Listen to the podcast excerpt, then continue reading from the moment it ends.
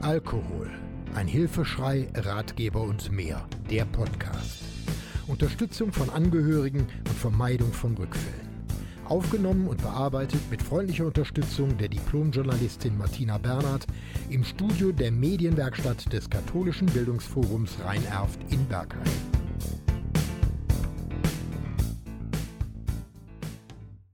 Auf ein Wort. Begrifflichkeiten. Alkohol und mehrwertige Alkohole. Der Begriff Alkohol wird immer wieder anders gedeutet. Ich möchte heute etwas mehr Klarheit in die Begrifflichkeit bringen. Ethanol bzw. der sogenannte Trinkalkohol wird durch Vergärung bzw. Destillation verschiedener Grundstoffe gewonnen. Zur Herstellung von Trinkalkohol verwendet man Getreide, Früchte oder Zuckerrohr. Die Alkoholinhalte können sehr unterschiedlich sein. Hier einige Beispiele. Bei Wein bei ca. 10% Volumenalkohol bei 0,1 Liter entspricht das 8 Gramm reinem Alkohol. Bier zum Beispiel ca. 5 Volumenprozent bei 0,2 Liter ebenfalls 8 Gramm reinem Alkohol. Sekt trocken ca. 10 Volumenprozent bei einer Menge von 0,1 Liter ebenfalls ca. 8 Gramm reinem Alkohol während Wermut mit 18 Volumenprozent bei 0,2 Liter 14,4 Gramm reinem Alkohol entspricht. Volumenprozent ist gleich Milliliter reiner Alkohol in 100 Milliliter Flüssigkeit. Ein Milliliter reiner Alkohol ist gleich 0,8 Gramm. Ich stolpere bei diesen Beschreibungen immer wieder über den Begriff mehrwertige Alkohole. Der Bundesverband, der sagt dazu auf seiner Website www.lebensmittelklarheit.de, bei den mehrwertigen Alkoholen handelt es sich nicht um Trinkalkohol, also Ethylalkohol, der in Spirituosen oder anderen alkoholhaltigen Getränken vorkommt. Sie haben nicht die Wirkung von Alkohol und sind sowohl für Kinder als auch für trockene Alkoholiker unbedenklich. Mehrwertige Alkohole oder auch Zuckeraustauschstoffe oder Zuckeralkohole oder Polyole gehören zur Gruppe der Kohlenhydrate, sind aber keine Zucker. Ihr Gehalt in einem Lebensmittel kann freiwillig in der Nährwerttabelle zusätzlich zum Zucker als Untergruppe der Kohlehydrate mit der Angabe davon mehrwertige Alkohole aufgelistet werden. Ich habe dazu eine etwas ausführlichere Darstellung als Textdatei verfasst. Die könnt ihr gerne unter buch.burkhard-tom.de bei mir abrufen. Ich schicke sie euch dann kostenlos per E-Mail.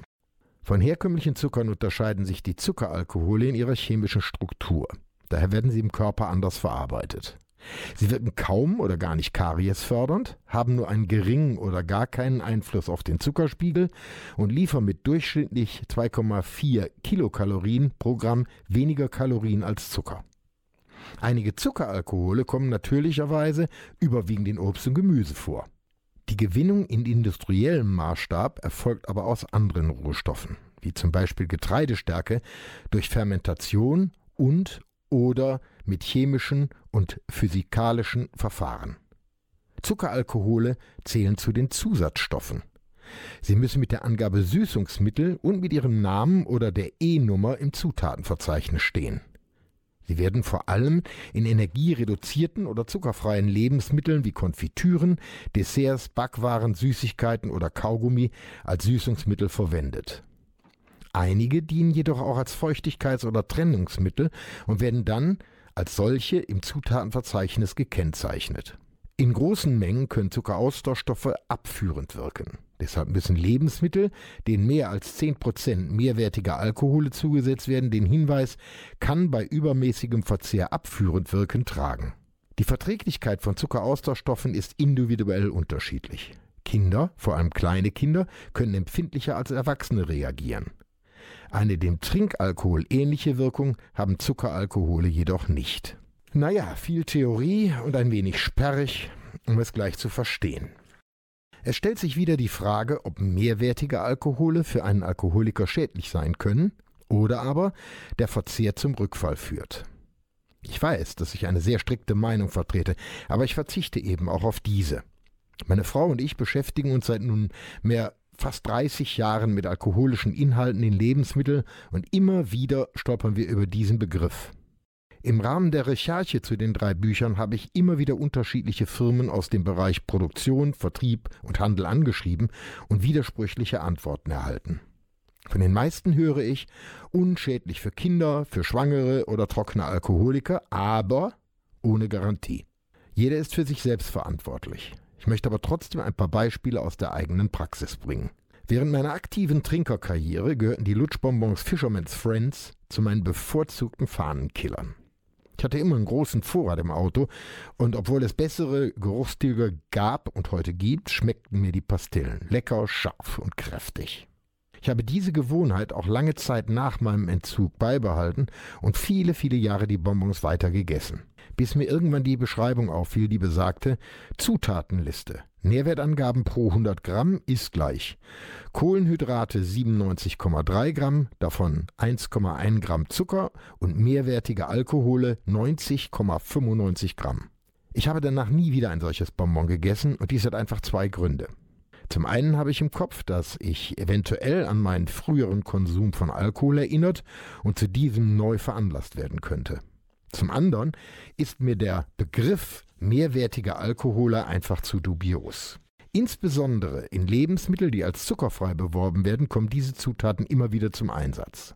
Man kann also sagen, mehrwertige Alkohole kommen überwiegend in kalorienreduzierten und zuckerfreien Süßwaren wie Desserts, Gebäck, Marmelade, Kaugummis und Co. vor und verleihen den Lebensmitteln ihre Süße. Ich behaupte, ein Rückfall passiert immer vom Kopf her. Allein der Gedanke, dass man wieder Alkohol zu sich genommen hat, kann als Vorstufe zu einem Rückfall gewertet werden. Dabei ist es aus meiner Sicht unerheblich, ob die Industrie sagt, es sei kein echter Alkohol, also für Kinder, Schwangere und Alkoholiker unschädlich. Ich unterscheide an dieser Stelle immer zwischen bewusst und unbewusst aufgenommenem Alkohol. Es ist mir sicherlich auch schon passiert, dass ich in den 30 Jahren meiner Abstinenz unbewusst Alkohol zu mir genommen habe sei es versteckt in der Soße oder einer Süßspeise oder bei irgendeiner anderen Gelegenheit. Die Devise heißt, solange ich es nicht merke, was ich zu mir nehme, also etwas esse, das Alkohol enthält und es mir nicht auffällt, dann sollte dies nicht weiter schlimm sein. Bemerke ich den Alkohol aber, werde darauf aufmerksam gemacht oder höre später von dieser Aufnahme, dann würde ich es sofort stoppen und nie wieder essen oder trinken. Bei geschmacklich eindeutigem Alkoholgenuss kann das Unterbewusstsein angeregt werden und deshalb ist immer Vorsicht geboten. Die Gefahr von Rückfällen ist immer gegeben. Du kannst alles das und viel mehr aber auch nachlesen. Schau mal auf meine Webseite unter www.burkhard-tom.de. Diesen und weitere Podcasts gibt's auch rund um die Uhr in der Mediathek von NRVision. Wir hören und sehen uns auf www.nrvision.de.